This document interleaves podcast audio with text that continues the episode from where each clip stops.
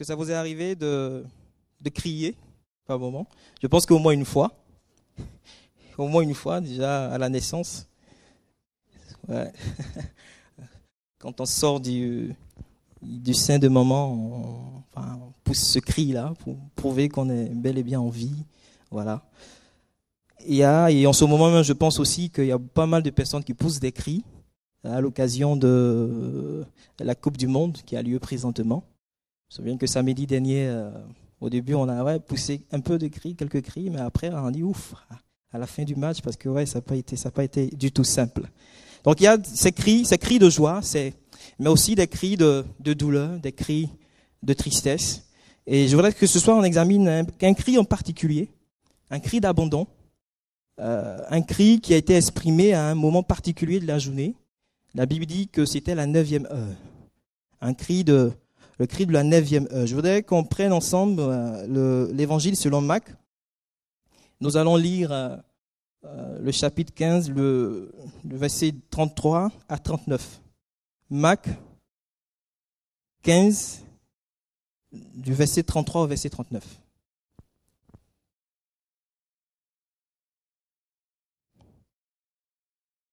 Mac chapitre 15. La sixième heure étant venue, il eut des ténèbres sur toute la terre, jusqu'à la neuvième heure. Et à la neuvième heure, Jésus s'écria d'une voix forte, Eloi, Eloi, lama sabachthani, ce qui signifie mon Dieu, mon Dieu, pourquoi m'as-tu abandonné?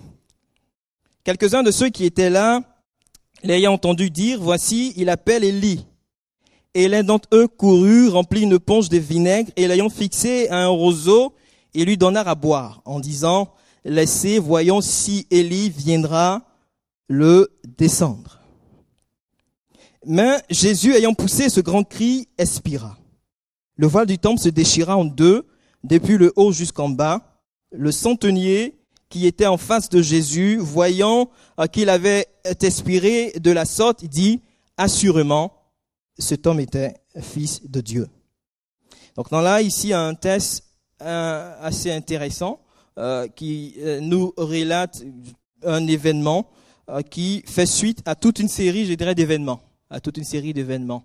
Déjà, lorsqu'on revient un peu en arrière, on, voit Jésus qui arrive à un endroit appelé Gesthémané, un jardin, et pour, il se retire avec ses disciples pour prier mais ce sera un soir assez, un moment assez particulier, parce que là, dans ce jardin de Gesthémané, euh, en pensant au sacrifice qu'il allait devenir pour toi, en pensant au sacrifice qu'il allait devenir euh, pour nos péchés, Jésus va dire en lui-même, mon âme est triste jusqu'à la mort. Mon âme est triste jusqu'à la mort. Il se sentait déjà terriblement accablé dans son âme, dans son âme. Mon âme est triste jusqu'à la mort. Quelque temps après, encore dans ce jardin, on voit Jésus qui est arrêté.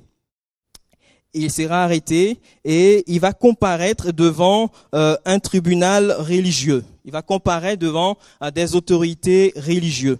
Pardon, des autorités religieuses. Vous savez, lorsqu'on on se présente ou on comparaît en jugement ou devant euh, un tribunal, il y a bien évidemment un motif d'accusation. Il y a bien évidemment un, chef d'accusation. Et ici, en ce qui concerne Jésus, le motif d'accusation était euh, le fait qu'il se soit euh, déclaré fils de Dieu. Il se soit euh, déclaré fils de Dieu. Et c'était perçu par ses autorités religieuses comme un blasphème. Lorsqu'on parcourt les évangiles, on voit des hommes qui un jour vont apporter à Jésus un proche paralytique et quand Jésus verra cet homme, il dira ceci, homme, tes péchés te sont pardonnés. Et par contre, euh, euh, pour ces autorités religieuses ou encore ces chefs religieux, seul Dieu pouvait pardonner les péchés. Seul Dieu pouvait le faire. Et puisqu'ils refusaient, eux, de croire que Jésus était Dieu, ils vont tout simplement crier au blasphème. Ils blasphèment. Seul Dieu est capable de pardonner les péchés. Et comment toi, Jésus, tu peux dire à cet homme, à tes péchés te sont pardonnés. Et lorsqu'on parcourt même la parole de Dieu dans Matthieu, le, verset, le chapitre 9, de verset 6 à 7, où Christ même dira ceci, Or, afin que vous sachiez que le Fils de l'homme a su la terre le pouvoir de pardonner les péchés, lève-toi, dit-il au paralytique, prends ton lit et va dans ta maison. Et il se leva et alla dans sa maison. Jésus a le pouvoir de pardonner les péchés. Il a le pouvoir de pardonner les péchés. Il est le même hier, il est le même aujourd'hui, il est le même éternellement. Et, mais par contre, ces, ces paroles de Jésus vont pas être du tout bien appréciées, à part ses autorités religieuses. Et comme je l'ai dit tout à l'heure, il se déclare fils de Dieu. Il se fait l'égal de Dieu. Pour eux, c'est un blasphème. Et lorsqu'il va comparaître devant ce tribunal religieux, euh, l'un des chefs euh, religieux va lui poser cette question. Es-tu le fils, es-tu le Christ, le fils béni de Dieu? Jésus va répondre par l'affirmative. Il va répondre par l'affirmative. En d'autres termes, Jésus euh, s'est déclaré le Messie, il s'est déclaré le Fils béni de Dieu. Il ira même plus loin. Il ira même plus loin en disant euh, que euh, il verrait, c'est-à-dire ces chefs religieux verraient désormais le Fils de l'homme assis à la droite de la puissance de Dieu et venant sur les nuées du ciel. Jésus indiquait par là, et enfin, lorsqu'il avait déclaré cela, on se souvient, et lorsqu'on parcourt les Écritures, euh, ce chef religieux qui va déchirer euh, ses vêtements, euh, voilà, comme pour crier, pour montrer son indignation face à ce que Jésus venait d'affirmer, ce que Jésus venait de déclarer. Jésus indiquait par là qu'il était l'égal de Dieu. Il était l'égal de Dieu en puissance, l'égal de Dieu en prérogative. Jésus est Dieu incarné. Il est l'incarnation humaine de ce que Dieu est. Jésus est l'incarnation humaine de ce que Dieu a fait. Jésus est l'incarnation humaine de ce que euh, Dieu a dit. La Bible déclare ceci, qu'à Dieu était en Christ, réconciliant le monde avec lui-même. En imputant point aux hommes leurs offenses, il a remis en nous, il a mis en nous la parole de la réconciliation. Qu'à Dieu était en Christ. Dieu était Oui, il est le Messie. Oui, il est euh, le Fils euh, du Dieu béni. Malheureusement, euh, cette réalité embêtait énormément ces chefs religieux. Pour eux, c'était un blasphème qui ne pouvaient pas laisser impuni. Ils vont donc condamner Jésus à la peine capitale. Ils vont donc le condamner comme méritant la mort. Il est jugé, il digne de mort sur un chef d'accusation, un motif d'accusation euh, purement religieux. Il s'est fait fils de Dieu. Le problème, c'est que c'est vrai qu'il le condamne, mais il n'avait pas l'autorité, le pouvoir nécessaire, je dirais, d'appliquer cette peine parce que on est là à une époque où le peuple d'Israël est sous domination romaine. Donc ils seront donc contraints de livrer Jésus aux autorités romaines, en particulier à un gouverneur romain nommé Pilate. Et on va donc passer d'une juridiction qui est religieuse à une juridiction qui est euh, civile. Euh, et en particulier, donc, comme je disais tantôt, devant Pilate, qui était gouverneur romain à l'époque, mais aussi devant un certain Hérode Antipas, souverain d'une partie de la Palestine à l'époque, Galilée et Pérée. Donc, ces autorités religieuses savent que lorsqu'elles viennent livrer Jésus à Pilate, donc devant cette juridiction qui est civile, elles ne peuvent pas mettre en avant ce argument ou ce motif d'accusation qui est religieux. Elles vont euh, tout simplement euh, mettre en avant un autre motif. Il s'est fait roi. Il s'est fait roi. Autrement dit, euh, Jésus était décidé à se révolter contre l'Empire romain. Jésus était décidé à se rebeller contre l'Empire romain, contre l'empereur romain, contre César à Tibère, et par conséquent, Jésus se rendait coupable de trahison. On le lira, on peut le voir, vous pouvez le voir après dans Marc chapitre 15, le verset 2. Pilate l'interrogea, es-tu le roi des Juifs Es-tu le roi des Juifs? Jésus lui répondit, tu le dis, tu le dis. Mais Pilate, en lui, réalise et sait que Jésus est innocent et il est bien embêté. Il sait qu'il est innocent et il sait que aussi, il est dit qu'à l'époque, le gouverneur romain avait pour coutume, à l'occasion de la fête de Pâques, de libérer un prisonnier juif. Et pour, lui, en tout cas, il pensait qu'il pouvait y, trouver là une échappatoire. Une échappatoire. Il va donc proposer de relâcher Jésus au mépris de la vie des chefs religieux. Par contre, ces derniers vont tout simplement inciter la foule, pousser la foule à, à, à crier, crucifie-le, crucifie-le. Ils vont pousser la foule qui était rassemblée là à réclamer la libération d'un criminel à réclamer la libération de meurtrier et à réclamer la crucifixion de Jésus, a réclamé euh, sa mise à mort. Lui, l'innocent. Lui, le juste. Lui, le parfait. Lui qui n'a commis aucun péché. Et cette foule qui crie par deux fois, crucifie-le, crucifie-le. Et Pilate, il a ici en face, en face de lui un dilemme assez important. Il sait que Jésus est, Jésus est innocent. Et si là, il décide d'aller contre la vie de ce peuple, des chefs religieux qui réclament la mise à mort de Jésus, il va se mettre à dos ce peuple. Il va perdre en notoriété, il va perdre en popularité. Par contre, s'il condamne Jésus, il condamne un innocent. Il condamne quelqu'un qui n'a pas commis de péché. Son choix va être simple. Il va choisir de condamner Jésus. Il va choisir de condamner Jésus pour préserver, je dirais, quelque part sa popularité, sa notoriété. Malgré l'innocence manifeste de Jésus, il va le faire battre, euh, nous dit la parole de Dieu. Et Jésus sera par la suite remis aux soldats. Il sera crucifié, nous dit la parole de Dieu, à la troisième heure. La troisième heure, selon la manière de compter juive, correspond à neuf heures. Et Jésus a été exposé sur la croix de la troisième heure à la sixième heure, c'est-à-dire de neuf heures à midi. Et à la sixième heure, donc à midi, la scène va changer complètement. Et là, on revient au texte que nous avons lu. La scène va changer complètement. Et au verset 33, il était, et je, le relis, et quand la sixième heure fut venue, il eut des ténèbres sur tout le pays jusqu'à la neuvième heure. La neuvième heure, correspond à trois heures de l'après-midi. De trois heures, de midi, pardon, à trois heures de l'après-midi, un phénomène exceptionnel va se produire un phénomène inhabituel va se réaliser. Le soleil va euh, cesser de briller. Le soleil va cesser, je dirais, de diffuser sa clarté. Et l'obscurité va comme envelopper toute la terre. Et l'obscurité va descendre sur la terre pendant trois heures. Et là, en fait, on est en Palestine, à un endroit où, en fait, on s'attend, en tout cas lorsqu'il est midi, à avoir un soleil qui est au zénith et qui brille un soleil euh, qui, qui brille. Mais là, pendant trois heures de midi à trois heures de l'après-midi, l'obscurité totale, trois heures de ténèbres. La question qu'on pourrait se poser, qu'est-ce qui a pu bien se passer? Pendant ces trois heures de ténèbres Qu'est-ce qui a pu bien se passer euh, pendant ces trois heures d'obscurité?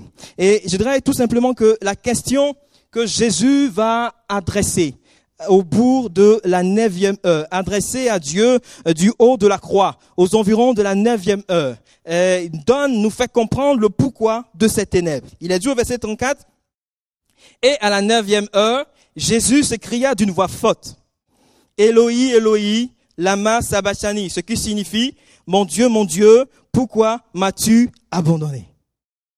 À la neuvième heure, Jésus va pousser ce cri déchirant. Il va pousser ce cri douloureux.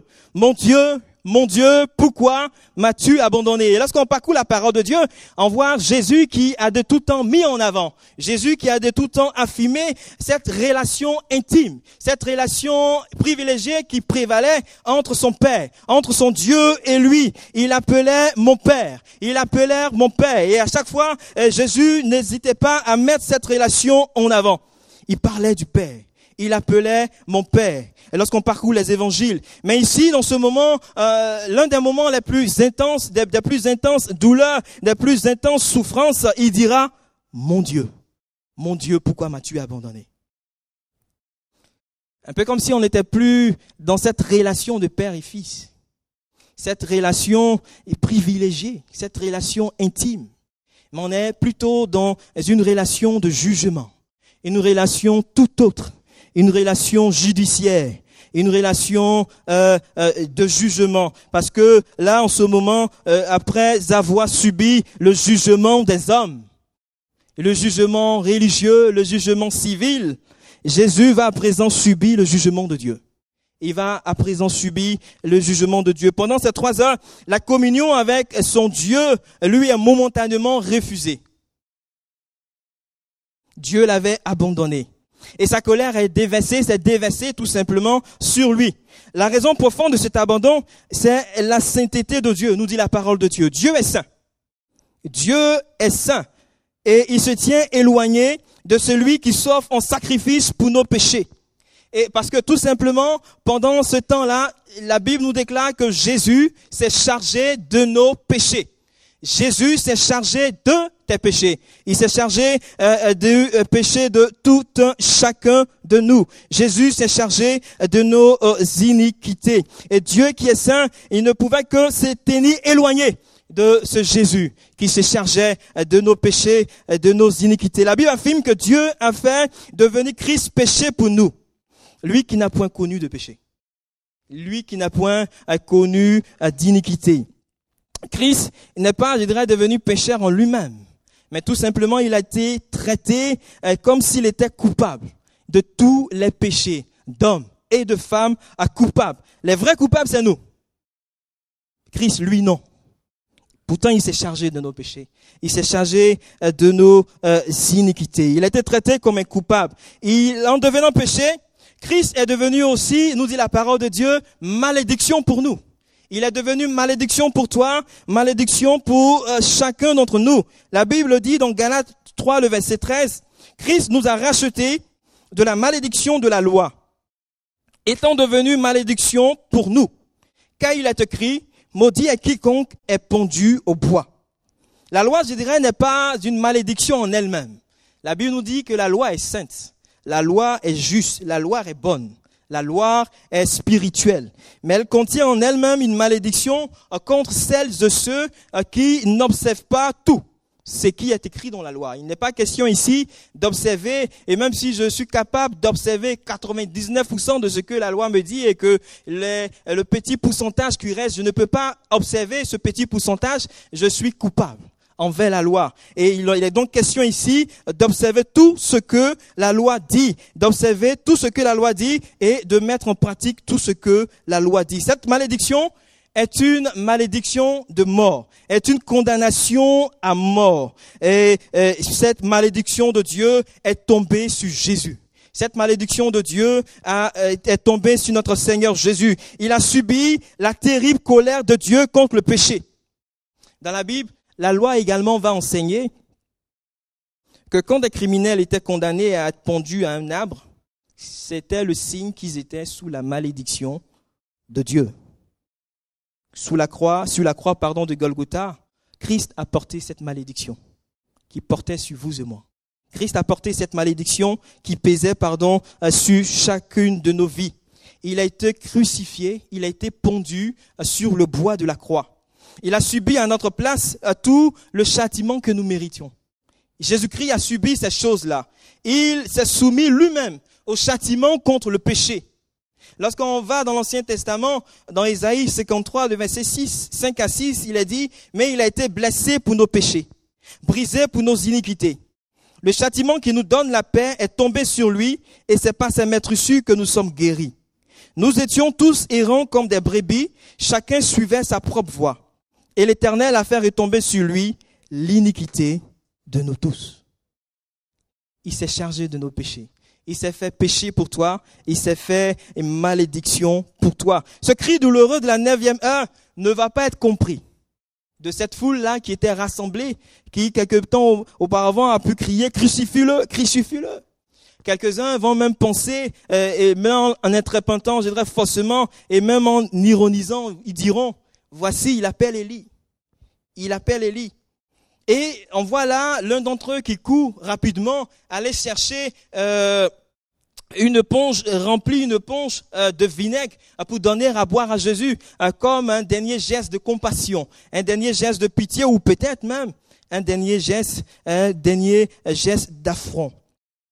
Mon ami, ce soir, c'est peut-être là pour la toute première fois, mais ma prière ce soir pour toi, c'est que tu n'interprètes pas faussement, faussement à l'image de ces derniers, ce cri de la neuvième heure. Ma prière ce soir pour toi, c'est que tu réalises que Christ a été abandonné. Il a été abandonné afin que tu ne sois pas abandonné. Il a été fait péché pour toi. Ma prière ce soir, c'est que tu réalises que Christ a été fait malédiction pour toi. Peut-être que tu me diras, mais bon, c'est un événement qui s'est produit il y a très longtemps, il y a plus de 2000 années maintenant. Mais je dirais ce soir que ce cri retentit encore. Ce cri est aujourd'hui encore d'actualité. Ce cri retentit encore ce soir. Et combien de temps resteras-tu indifférent à ce cri? Combien de temps resteras-tu indifférent à ce cri qui t'invite à t'approcher de la croix, qui t'invite à t'approcher de Jésus? Combien de temps resteras-tu insensible à ce cri qui, ce soir, j'en suis persuadé, retentit encore là dans ton cœur, dans ta vie, dans ta conscience, ce cri qui frappe à la porte de ton cœur? Combien de temps resteras-tu insensible à ce cri? La Bible dit aujourd'hui, si vous entendez sa voix, n'endurcissez pas vos cœurs. Mon ami, seul Jésus peut changer ta vie. N'endurcis pas ton cœur. Seul Jésus peut changer ta vie. Seul Jésus peut transformer ta vie. Il dit dans sa parole, voici, je me tiens à la porte, je frappe. Et ce soir, il se tient à la porte de ton cœur, il frappe. Celui qui entend ma voix et où j'entrerai, je souperai avec lui et lui avec moi. Jésus se tient à la porte de ton cœur. Est-ce que tu entends son cri? Est-ce que tu entends ce cri, ce cri qui t'invite? Veux-tu ce soir lui ouvrir ton cœur? La porte de ton cœur. Veux-tu ce soir ouvrir à Jésus, croire au message de la croix, demander pardon pour tes péchés? Veux-tu ce soir recevoir Jésus dans ton cœur euh, comme Seigneur et Sauveur personnel? Jésus va pousser cet autre, cet autre, grand cri avant d'expirer. Lorsqu'on lit dans Luc 23, le verset 46, il est dit ceci. Jésus se cria d'une voix forte, Père, je remets mon esprit entre tes mains. Et en disant ces paroles, il expira. Sa mort était un acte volontaire.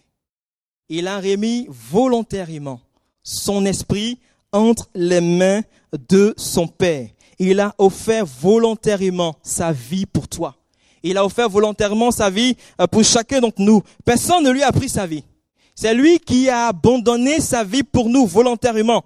Il est le Fils de Dieu. Il est le Fils du Dieu béni qui est venu volontairement sur terre afin de mourir en sacrifice pour le pardon de nos péchés. Son corps a été brisé, meurtri, et par amour pour nous, il a offert sa vie. Il a donné sa vie. Il a donné sa vie en rançon.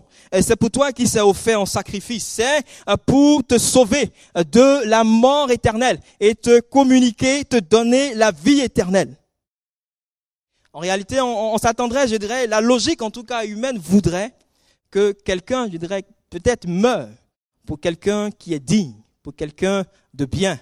Et Christ même va le dire euh, que dans sa parole, il n'est pas venu pour ceux qui sont bien portants. Il est venu pour les malades, malades du péché, malades, n'est-ce pas, de euh, tout ce que euh, le monde peut nous proposer, malades du péché. Christ est venu pour nous. Il est venu mourir pour des personnes indignes. Nous étions indignes, nous sommes indignes vous et moi, du don de sa vie. Nous sommes indignes du sacrifice qu'il a accompli par amour pour nous. Nous sommes indignes, pourtant il a fait. Il a réalisé cela par amour pour nous. Il a offert lui-même sa vie. Notre indignité vient du fait que notre corps, notre être, notre âme est corrompue, corrompue à cause du péché. Notre âme est haïssable. Nous sommes euh, démunis, nous sommes avilis à cause du péché, à cause du péché. Et cette situation euh, nous maintient, je dirais, dans une condition misérable une condition euh, misérable et nous est, difficile de nous en sortir par nous-mêmes. On, peut essayer, je dirais, de par nous-mêmes, par nos propres efforts, et dire bon, je vais aujourd'hui essayer de, de me m'en sortir de cette condition misérable. Mais nous sommes incapables. Nous sommes incapables. Parce que la Bible a dit que nous sommes faibles, impuissants, nous sommes sans force. Et on, a, on, peut essayer euh, par tous les moyens possibles, mais nous sommes bien incapables. On pourrait même dire, bon, peut-être que Jésus a vu en nous une qualité, une vertu, qui enfin, l'a peut-être conduit, amené à venir mourir à la croix pour nous. Mais non, il n'y avait en nous aucune vertu. Il n'y avait en nous, dit la parole de Dieu, aucune qualité. Rien, rien du tout. Pourtant, Jésus est venu donner sa vie pour nous.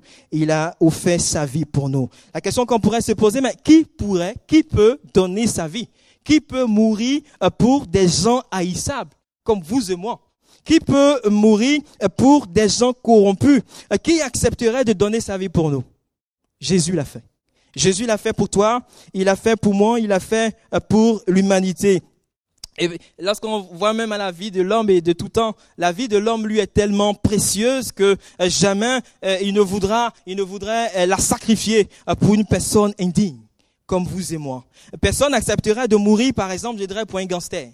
Personne n'accepterait de mourir pour un assassin. Personne n'accepterait de mourir pour un adultère. Personne n'accepterait de mourir pour quelqu'un qui a dans son cœur rempli de haine, rempli de méchanceté. Qui autour de toi accepterait de mourir pour toi?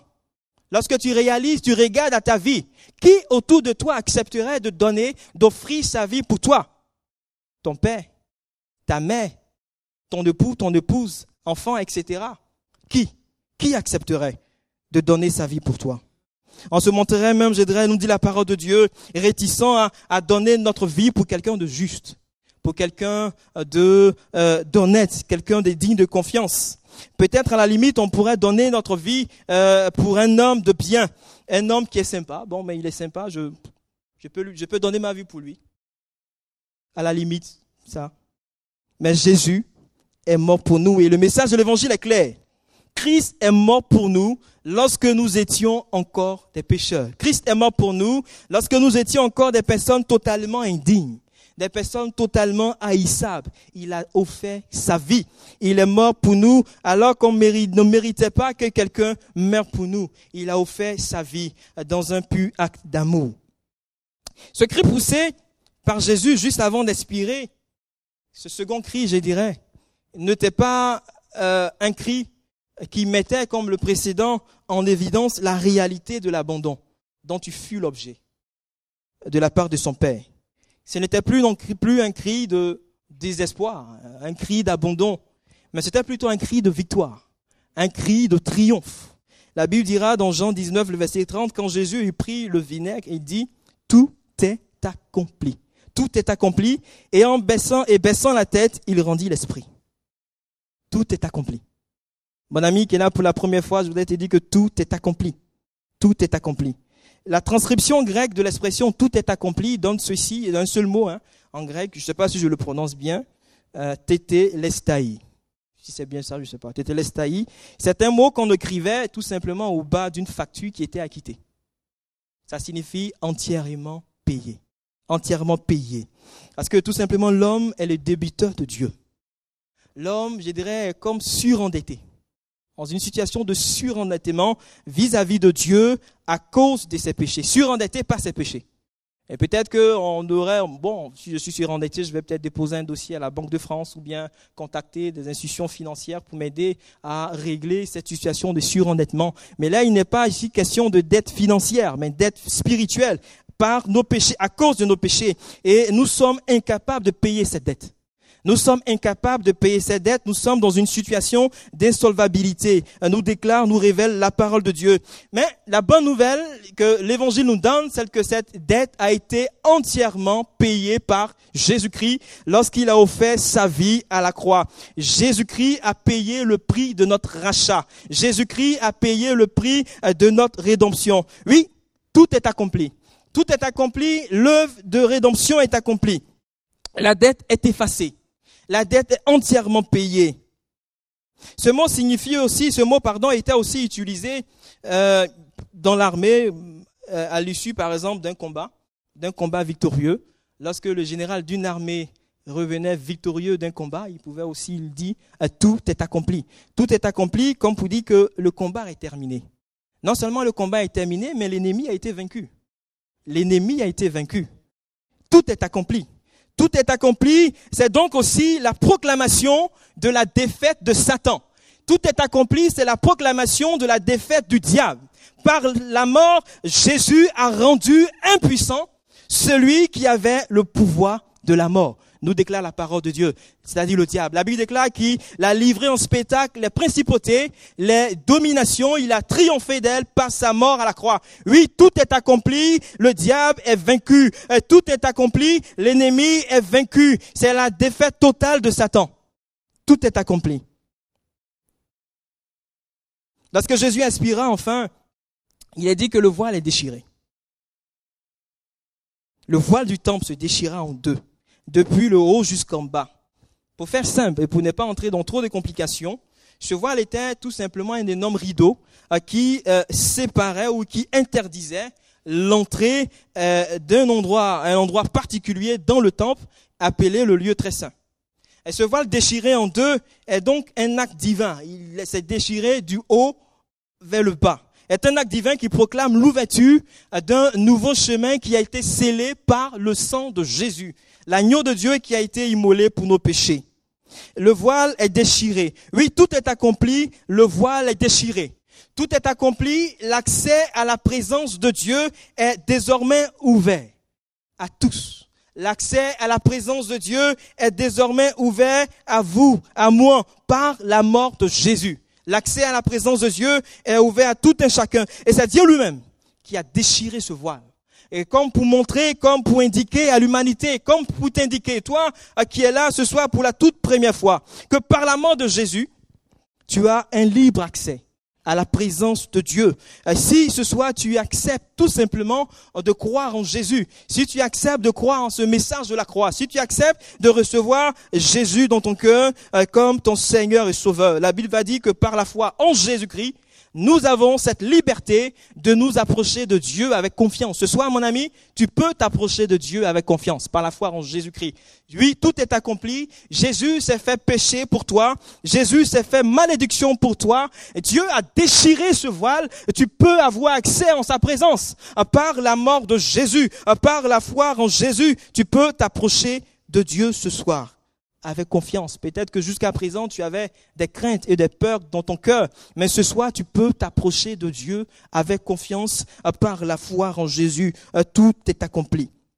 Je vais terminer en disant que ce qui s'est passé là ne va pas laisser indifférent un homme qui a vécu, je dirais, la scène de tout près, ce centenier, cet officier romain qui était en charge de la crucifixion de Jésus.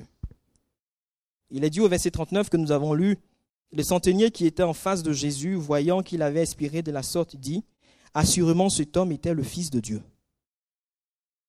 C'est une très belle confession de cet homme qui, d'après la tradition chrétienne, se serait converti. Il va reconnaître Jésus comme le Fils de Dieu. Le motif, je dirais, pour lequel il a été condamné par les chefs religieux, qui refusaient d'admettre que Jésus est le Fils de Dieu lui, ce centenier romain, reconnaît que Jésus est le Fils de Dieu. Il a vu toute la scène et entendu tous les, outrages, moqueries, railleries adressées à l'endroit de Jésus. Il a entendu même les paroles, je de ce brigand sur la croix qui s'est converti, qui pourra, qui a dit à Jésus, souviens-toi de moi quand tu viendras dans ta gloire. Souviens-toi de moi. Il a entendu aussi la réponse donnée par Jésus. Je te le dis, en vérité, aujourd'hui, tu seras avec moi dans le paradis. Tu seras avec moi dans le paradis. Madame, ce soir, si tu donnes ton cœur à Jésus, tout va changer. Si ce soir, tu décides de recevoir Jésus-Christ dans ton cœur, tout va changer. Aujourd'hui, tu seras avec moi dans le paradis. Il a vu cette obscurité inhabituelle qui a enveloppé la terre euh, pendant trois heures.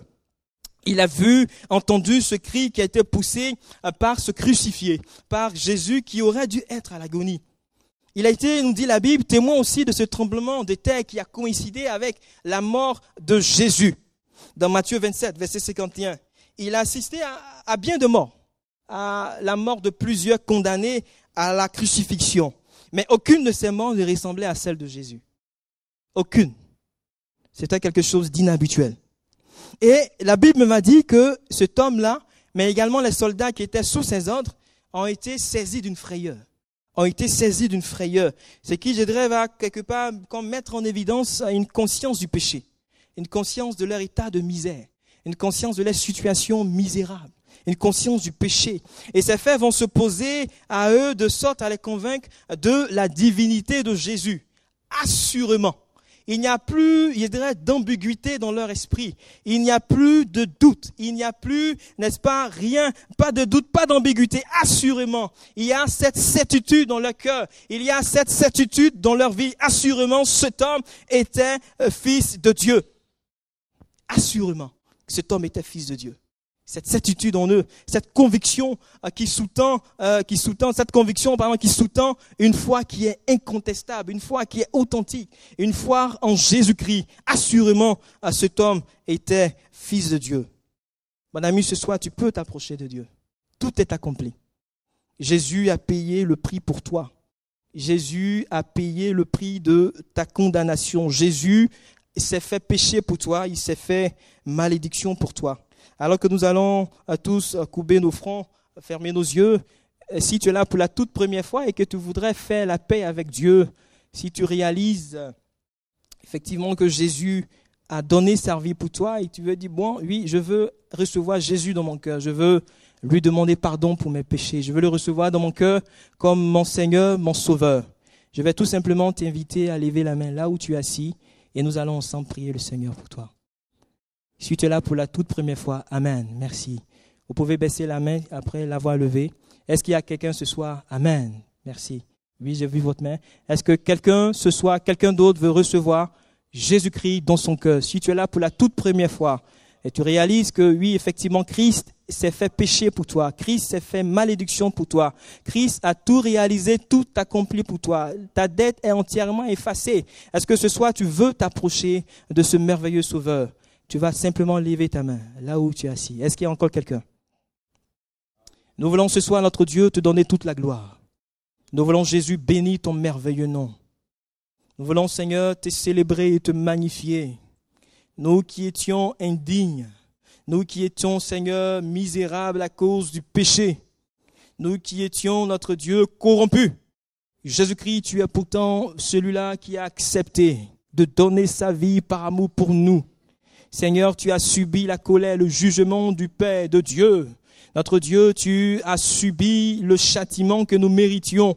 Jésus-Christ, tu as accepté d'offrir ta vie par amour pour nous. Et ce soir, nous voulons, notre Dieu, encore te bénir et te proclamer pour ces choses, parce que si nous sommes là ce soir, Seigneur notre Dieu, ce n'est pas sur la base de nos mérites. Notre Dieu, nous n'avons rien fait de particulier, rien donné de particulier. Pourtant, Seigneur, tu nous as aimés d'un amour qui est inconditionnel. Et ce soir, nous voulons encore le proclamer haut et fort. Et nous voulons, notre Dieu, nous réjouir pour ces personnes qui ont pris l'engagement ce soir de te recevoir dans leur cœur comme Seigneur et Sauveur. Nous bénissons ton merveilleux nom, parce que nous croyons que c'est ton esprit qui convainc de péché, de justice et de jugement. Merci pour ces cœurs qui ont été convaincus. Et merci notre Dieu pour Jésus qui fait sa demeure dans la vie de ces personnes. Merci notre Dieu pour ta présence dans ces cœurs, dans sa vie. Merci Jésus ce soir pour le pardon de leurs péchés. Merci parce que nous croyons que le nom inscrit dans le livre de vie. Et nous voulons ce soir te bénir et te célébrer de tout notre cœur. Seigneur, sois béni et sois glorifié. À toi toute la gloire et l'honneur au nom de Jésus-Christ. Amen.